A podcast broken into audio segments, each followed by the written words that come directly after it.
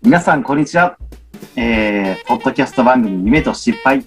えー、本日が第9回目の配信になります。えー、今日も皆さんと楽しい時間を過ごさせていただきます。えー、どうぞよろしくお願いします。お願いします。お願いします。お願いします。えー、パーソナリティを務めさせていただきます。えー、田中あゆみです。えー、そして、和田正則です。はい。えー今日もですね、えー素敵なゲストの方をお招きして、えー配信させていただきます。今日が第9回目。で、えー今日の第9回目から初めて聞きますというリスナーの方もいらっしゃると思いますので、え簡単に、えご案内、自己紹介をさせていただきます。え改めてこの夢と失敗、毎回素敵なゲストさんをお招きして、その方の夢、そして後半では失敗談とそれをどうやって乗り越えたのか、というそんなお話を配信させていただいている、えー、ちょっとまあ珍しい、でも聞いていただいたリスナーの方たちに夢や、えー失敗の乗り越え方について、それをまあ、えーヒントになるような、そんな、えー機会になれば、そう思って配信させていただいている番組です。えー改めて自己紹介させていただきます。パーソナリティの、えー一人を務めます、えー田中歩と言います。えー私は、えー夢ラボという名前の、え夢を語り、えー叶える仲間のコミュニティを主催しているものです。えー、もともとは東京の渋谷の喫茶店でお茶会形式で交流会をして、で、今は、ズームなどを使ったオンラインの開催をメインにした、えー会をやっています。えー世界中の人たち、日本中世界中の人たちと夢語りをテーマに、えー仲良くなり、つながれる、そしてみんなで一緒に叶えていける、そんなコミュニティを作ることが私の夢です。そして、えー、和田さん、お願いいたします。はい、えー、改めまして、和田正則と申します。えっ、と、私は、あの、ウェブコンサルタントとして、えー、または、あ IT ジャーナリストとして、まあ、日本全国飛び回ったり、えー世界の、えー興味があるところに取材に行ったりとか、そういった活動をさせてもらってます。えー今日は、えーとてもなんか、また、と、あの、あの10回目のカウントダウンとして9回目ということで、素敵なゲストさんとちょっとお話できるのすごい楽しみにしてます。よろしくお願いします。よろしくお願いいたします。そしてですね、えー、今日の、えーゲストの方はどなたなのか、え今日も素敵な方をお招きしていますので、えーもったいぶらずにですね、あの早速ごあのご紹介させていただきます。本日のゲストは、えー、キツの千早さんです。千早さんどうぞよろしくお願いいたします。よろしくお願いします。よろしくお願いします。えーようこそお越しいただきました。よろしくお願いします。あれ、あのー私、千早さんが、あの、取材されているとか、あのーえー YouTube の動画とかも拝見させていただいたんですが、はい。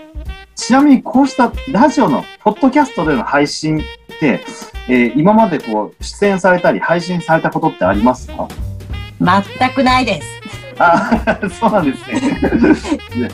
いやいや、じゃあ、良い、こう、初、初の体験になると思うんですけど、あの、千早さんにとっても、リスナーの皆さんにとっても、あの、楽しい時間になるように、えー私たちも、こう、まあ、いろんなことをインタビューさせていただこうと思います。はい。で、まずはですね、リスナーの方たちに向けて、えーご自身の自己紹介をしていただきたいので、えーはいさん、あの、早速、あの、自己紹介、今お話ししていただいてもよろしいでしょうか？はい。あーでは、どこから？えっ、と、えっ、と、今、東京で活躍して、活躍、お仕事していますけれども、えっ、と、もともと青森県出身で、えっ、と、高校卒業後、短大から東京に出てきて、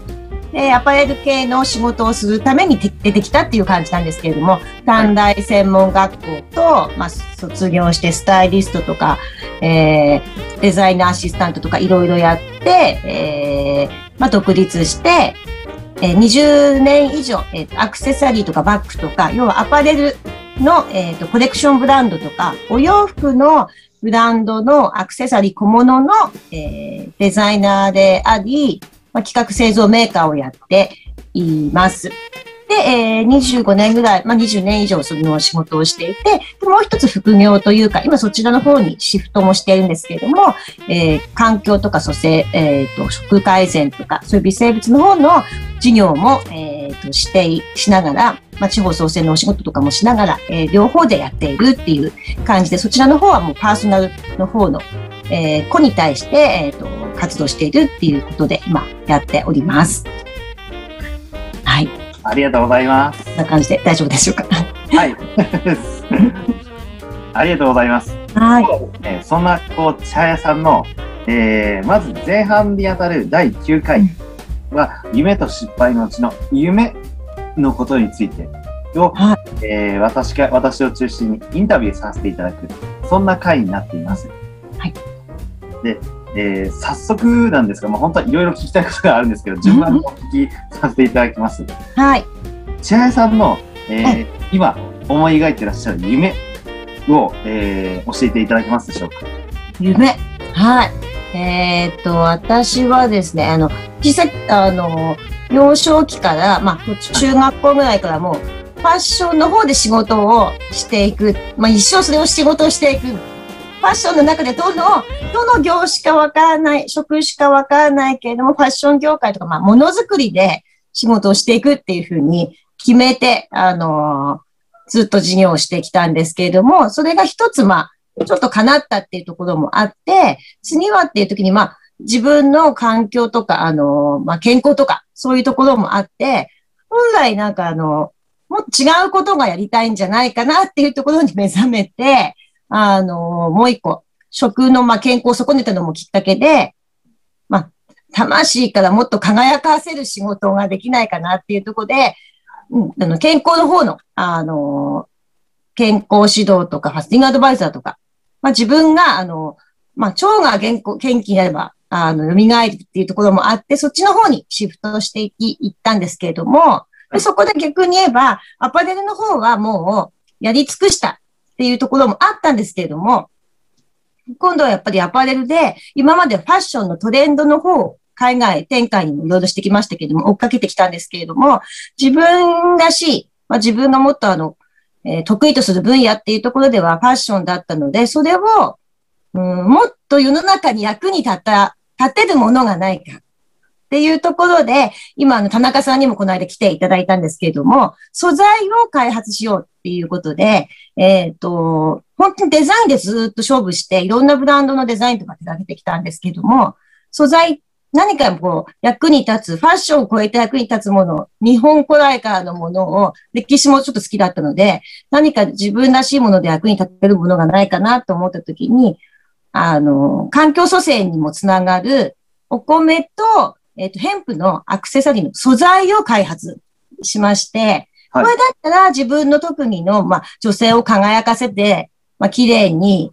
まあ、ワクワク楽しめるようなものであり、まあ SDGs に向かってみんな、あの、もう地球が動いてますけれども、環境蘇生にもなって農家さんも応援して、日本からの、あの、誰も真似できない、日本からの発信のものであれば、もうちょっとものづくりもいろんなものを作ってきた部分があったんですけども、はい、もうちょっとい、ものに、もう物欲が自分もなくなってきてます。世の中的にもそうだと思うんですよ。これだったらでも、まあみんなが喜ぶだろうな、一つストーリー性もあるかなと思って、それを、あの、もっとあの、ブランディングして、あの、一つやっていこうかなっていう部分もあります。で、これを、あの、どんどんどんどん出すことによって、まあ、古来からの歴史も、の真実の歴史をお伝えできたり、で、農家さんのこういう応援もできたりとか、みんなが輝く持続的な社会になるんじゃないかなっていうのをちょっと確信持って今、あの、それを広げることもやっていきたいっていうのが一つ夢があります。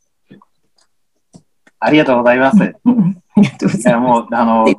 語り尽くせぬくらいの、そんな感じのがあるかなという気がします。はい。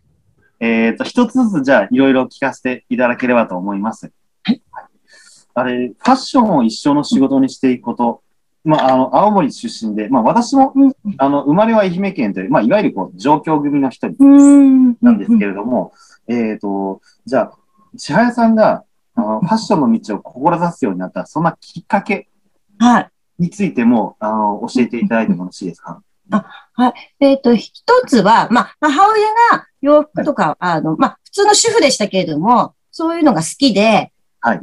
もう今から思うと不思議なんですけれども、自分で作ったものを、いわゆる今、まあ、青森の本当にど田舎ですよ。昔で言う。なのに、今で言うセレクトショップってみたいなお店に自分の手作りしたものを持ってって営業すると、ちょっとどうですかって見せると、おしゃれなお店に置けた人なんですよ。はいはい。で今から思うとそれが、あの、DNA というか、つながっているのかなと思うんですけども、あともう一つ、私の父親がまあ、商売をやっていて、昔で言うと、はあの、もう40、45年以上前に奥の借金をしてるっていうところがあって、幼少期結構、こう、ジェットコースターのようにちょっと経済的に大変だったんです。で、その時に、やっぱ人って、まあ、すごくあの、大震災で育てられましたけれども、人ってあの、あのまあ、親を見ていて、はい。うーん、なんか楽しいことというか、何のために生きてるんだろうなって、ま、思って、私たちの子供のために一生懸命働いてくれて、すごい可愛がられましたけれども、ちょっと見方が変わってたのかもしれないんですけれども、なん、あの、子育てとかこう、追われて人生生きているのって辛い、辛くないだろうかみたいに思っていて、で、私はじゃあ、一つ、一つしか選べないと思ってたんです。誰にも言われたことはないんですけども。で、恋愛とか結婚とか経済とか何もいらないけれども、好きな仕事で生きていくことが幸せだっていうふうに、何かもう小学校4年生ぐらいから思ってたんですよ。で、それで探した時に、そうなんですよ。で、あの 二つ考えたんです。ファッションというか、まあ、インテリアでも何でもいいです。ものづくりか、はい。歴史家。どっちかになりたいと思ったんです。好きなことは。でも歴史家で言うと、あの、先生にはなりたくない。もう、すごくわかりやすい言うと、えっ、と、不思議発見、世界不思議発見みたいな感じで、世界中の、なんか、史跡をま、巡ってっていうような仕事って素晴らしいなと思ったんですけど、私、津軽弁だし、あの、言葉滑舌悪いし、身長ちっちゃいし、あこれ無理だなと思ったら、あ、ものづくり、あ、ファッション業界ってもう、もう小学校高学年から決めて、それに向かって、あの、動いていったっていうのがあるんです。で、やっぱ人生一番好きなことで生きていくのが一番いいと思っていたので、その中で選択したらファッションだったっていうので、計算してやってきました、正直。小小4から、じ小 4? え、そうです10歳ぐらいから？うん。中学校からこう、こうはい決めて、はい そのための高校も選びました。へえ。いやー、なかなか、和田さん、なかなかこう、あのすみません。もう、どう、どう思います僕、その、あの、好きなことを仕事にするなんていうことって、ほんのなんか、こう、もう1、2年くらい前からようやく考えるようになったくらい、そんなありさまなんですけれども、和田さん、どう、どう、どう思われますか？いや、すごいですね。小学校4年、4年生ですからね。いや、すごいヘビーななんか生き生き方っすよね。うーん。はい。そんな感じでした。なので、け経済とか結構ちょっと、普通の人と真逆かもしれないです。流れが。はい。なるほど。あれ、じゃあ、その、まあ、あのーまあ、お父様の、まあ、えー事業の失敗だったりだとか、そういった、まあ、まあ、まあ、それはこう、えーと、もしかしたら苦労話だとか、そういったところに該当しするかもしれないんですけど、まあうん、そういったのは、この後の、えー次回の第10話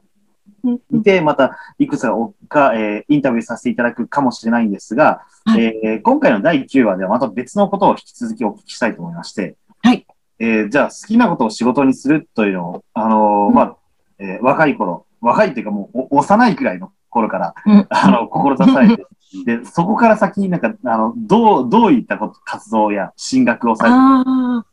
はい。えっと、まず、まず高校は、はい。進学校よりも、あ、なんか母親が割とですね、わ、若く見えたので、割と若い大、まあ、40代とか、まあ、30代 ?40 代なのに、こう、は大学生と、なんか、働いていたんです。はい、はい。ああと、青森で初めてのレンタルレコードみたいなお店で働いてたので、周りが大学生とか高校生の人たちとかだったので、はいよく私はちょっと遊びに行ってたんですよ。で、こうやってこう客観的に見て、進学校を、あ、自分のレベルより1個下げたんですよ。高校を選ぶ。そうすると、もう簡単に、まあ今私48なので結構、あの、なんていうんですか、高校の受験とかも人数が多いから大変だった時代だと思うんですけれども、第、第2次、第3次、その、あの、ベビーブームみたいな、お母さん世代の子供なので、親の世代。うん。なので、一個下げて高校行ったんですよ。で、その理由は、そうするとその高校でトップになれるからみたいな。わかります？なぜならか、周りで働いてた人が、頑張って進学校に行って大変な、面白くないんだよねっていうのを見てきてたから、なんですよ。で、下げて入って、で、短大を、東京の短大を、えー、推薦で行きました、まず。はいはい。高校でよかったので。で、推薦で行ったところが、まあ、専門学校に入ろうと思ってたんです。文化服装学院に後々入るんですけれども。はい。でも、まあ、それなりに成績が良かったので、まず、まず普通の短大とか大学に入った方がいいよっていう先生が言われたので、じゃあまあそうしようかって言って、私、私結構ずっと、えー、アドバイスは、先生とか上のアドバイスを結構聞いてきたんです。はい。ずっと思うと、今まで。はい。で、まず入った方がいいのかということで短大入って、で、短大がとってもお嬢さん学校だったんです。誰もアパレルに向かって仕事する人いないんです。これでいいか、いい就職が先ができる。で、そこですごく良かったのが、後々ずっと続くんですけど、富裕層のお友達と出会うわけです。もうレベルが違うわけ。もう普段にビトン、エルメスを普通に親から持ってるみたいな。なので、後々、とってもいろんなコネというか、いろんな勉強させてもらいました。社会勉強で。で、あの、私としてはでもアパレルに行くつもりだったので、全くそっち関係の業界にはものにならないわけですよ。はいはい。あの、あ、えっ、ー、と、火星学、火星大だったんで、火星学科だったんですけど。それで文化服装学院に行って、はい。短期集中コースで学べるっていうところに行きながら、えっ、ー、と、文化服装学院に入りました。で、その、えっ、ー、と、昼は学校に行きながら、夜はスタイリストのアシスタントもやってたんです。で、そこでフジテレビ行ったりとか、あの、あの、いろんなコーディネートの勉強させてもらいながら、はい、あの、もう本当に短期集中ですごく勉強、もう吸収したかったので。で、やっぱりたくさん夜は、まあ、遊んで、いろんなそこ、昔でいうクラブとか行ったりとかするので、そこで、やっぱりファッション業界とかそういうのって、あの、知り合うんですね、仕事とかで。はい。で、スタイリストのアシスタント時代ででもそういう仕事とかで得て、で、そういうのをやって、まずはでも、スタイリストのフリーのアナウンサー、あ、フリーのアシスタントで行こうかなと思ったんですけれども、一回はちゃんとした会社に入った方がいいって言われてるんです。後で入れないから。で、先輩から言われて、じゃあ入ろうみたいな。で、入ろうと思って、修行じゃないですけど、3年間、アパレル、洋服のアパレル会社に入って、ちっちゃい会社に入ったので、はいあの、一通り覚えさせてもらって、プレスだったり、あの、デザイナーアシスタントをやって、で、そこで私がやっぱりファッション業界に行きたかったんです、やりたかったんですけど、何になりたいか私見つけられなかったんですよ。なので夢中でやったんです、何でも。で、そこで、私はアクセサリー、デザイナーになるつもりもなかったんです。はい。でもアクセサリーとか洋服よりも、それに付随するアクセサリーとかバッグとかベルトとか帽子とか、小物が好きだってことが分かって、で、やめ、3年後に辞めて、いわゆる今、アクセサリーの工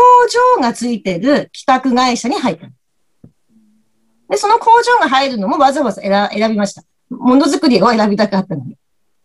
それでまあ3年間学んで海外行ったりとかして、独立したっていう経緯がある。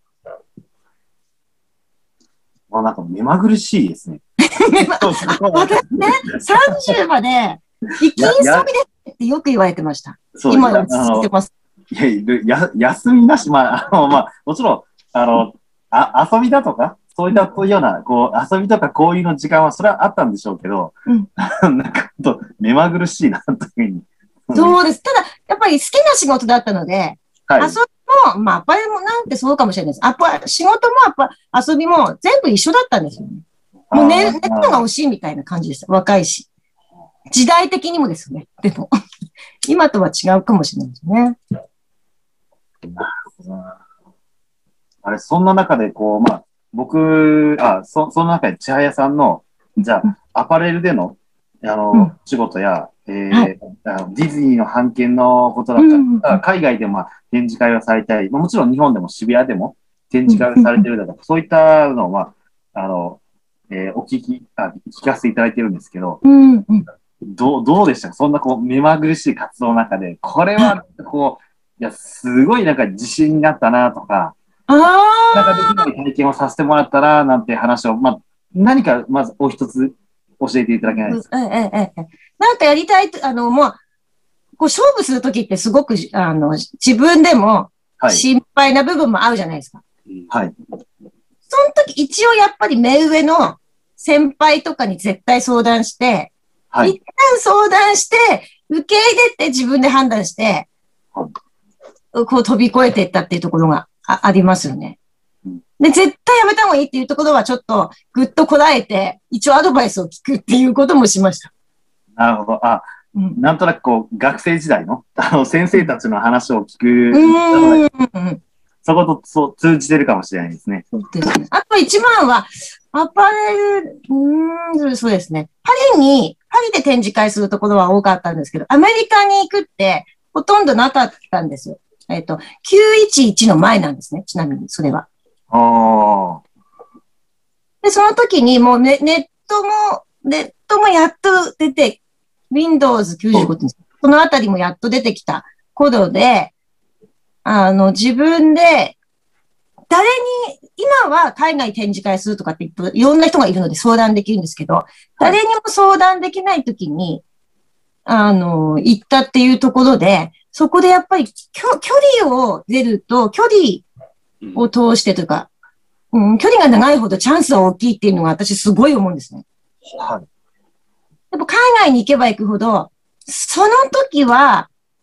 うん、その時はちょっとしたご縁ですけど、後々大きな長いプロジェクトだったり、はい後々大きな仕事につながったりとか、ずっと続くのは、続いたのは、もう海外に行くたびに続いた人が多かった。天気は海外ですね。なるほどうん。た、例えば、そのうちの、じゃあ、天海外で得た天気のうちの、えーはい。とひひ一つで構わないので、はい。あの、なんかこう、千早さんにとって特に印象的だったことって何？まず海外で、まあ、日本で OEM というか大手の仕事はしたんですけれども、初めて自分のブランドで出して海外に出ました。で、それで出ることで、やっぱり特に昔はなんですが、箔がつくので、誰も見向きもしない伊勢丹さんとか大手のセレクトショップが、ころっとこう、見てくれるっていうのが多かったんですね。リスク張っていったことで。で、商品、あの、アメリカで、まあ、海外で展示会しました。はい。で、そこで大手のおみあのお店だったりとかデザイナーさんから、ちょっと声をかけてもらって、あの、そこから、うん、事業が拡大していったっていうのはうん、あの、もう海外に行くたびに確実にあって、それが1年、2年の話じゃなくて10年以上続く関係性になってるっていうのは、すごいありますね。うん、いやー、なんかこう、あの、とてもこの回では収まりきらないような、あのーそうなんです。あの、がっつり聞こうと思ったらですね、いや、30分どころか、いや、3時間あっても足りるかなっていうふうになっちゃうと思うんですけど、でも、て天千早さんの中での、まあ、あの好転するような天気は、海外での経験、まあ、そこで、まあ、あの、10年続く、まあ、もしかしたら今も続いているような、うん。そういった機会がもうたくさんこうそこで出会われた、経験された、今の自分のこうなんだろう、こう、い今の自分のえー活動や、えー活躍、夢についての、それをまあ作ってる土台になっているような、その出来事だったんじゃないかなと聞いてて思いました。ありがとうございます。なんか役によかったです。和田さんもそう、あの、あの、まあ、展示会という形ではないですけれども、あのうんニューヨークの方に、海外の方でも、そして和田さんご自身の将来の夢目標としても、海外でも、まあ、仕事をしたり、あの、お子さんたちを留学させる、そういった機会を作っていく、そんなお話もされてたんですけど、うんあの、いかがでしたか？あの、和田さん、千早さんのお話を聞いて。いや、すごい。あの、でも名言が出ましたよね。距離が長いほどなんか学びが深いとか、すごい、そうなんです。み、うんおすす、おすすめ？うんうん、すごく思います。いや、それでも絶対ありますよね。うーん。いやー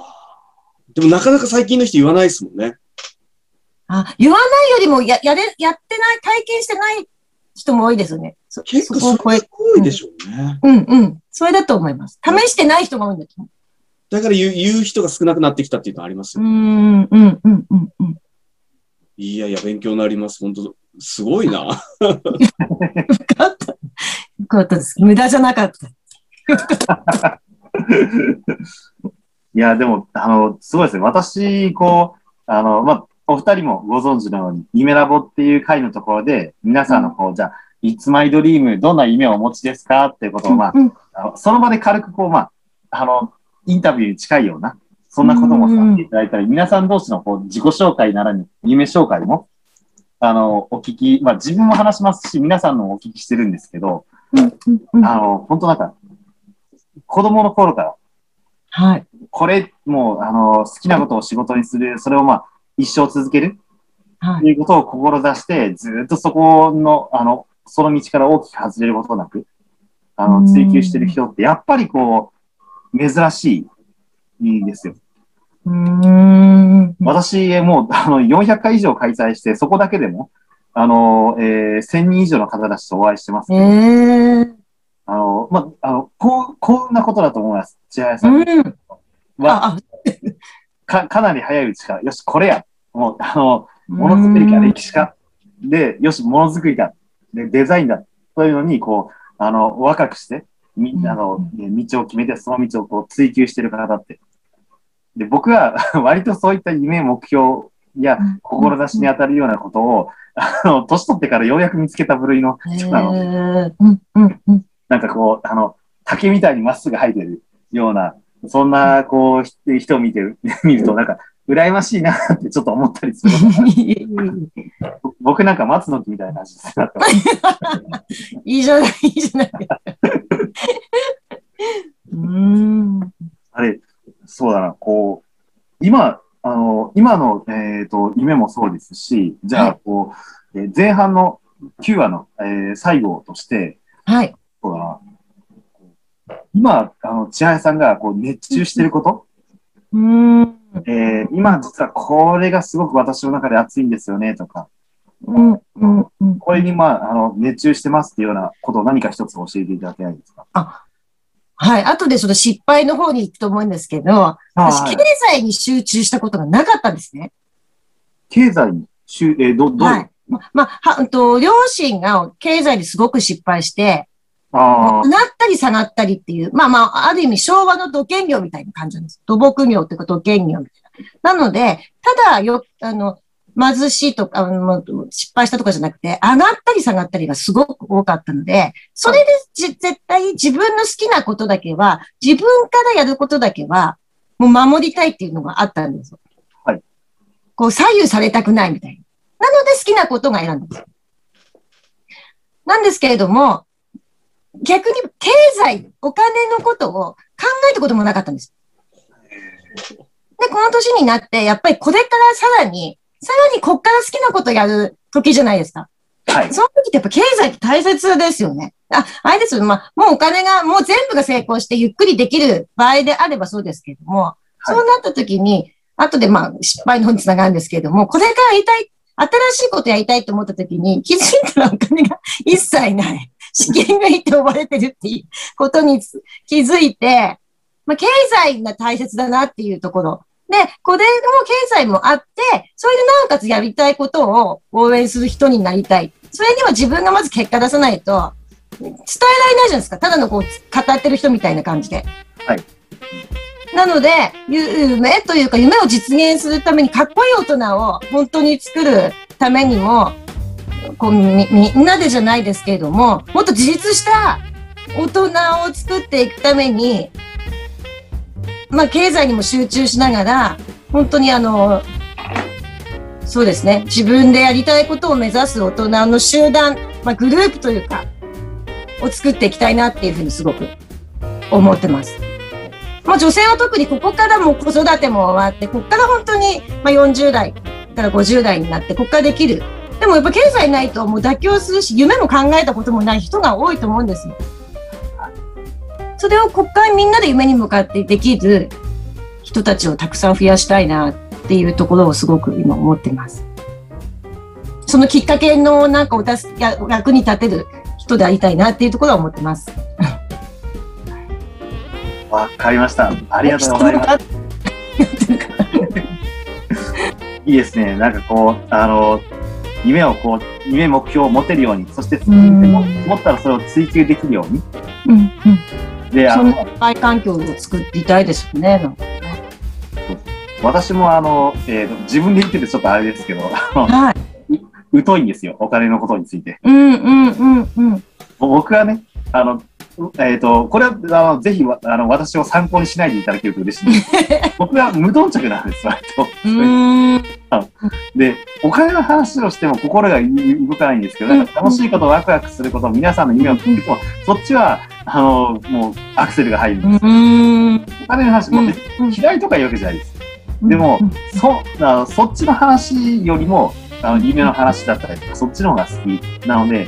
あの、でも、ど、同時に分かってます。あの、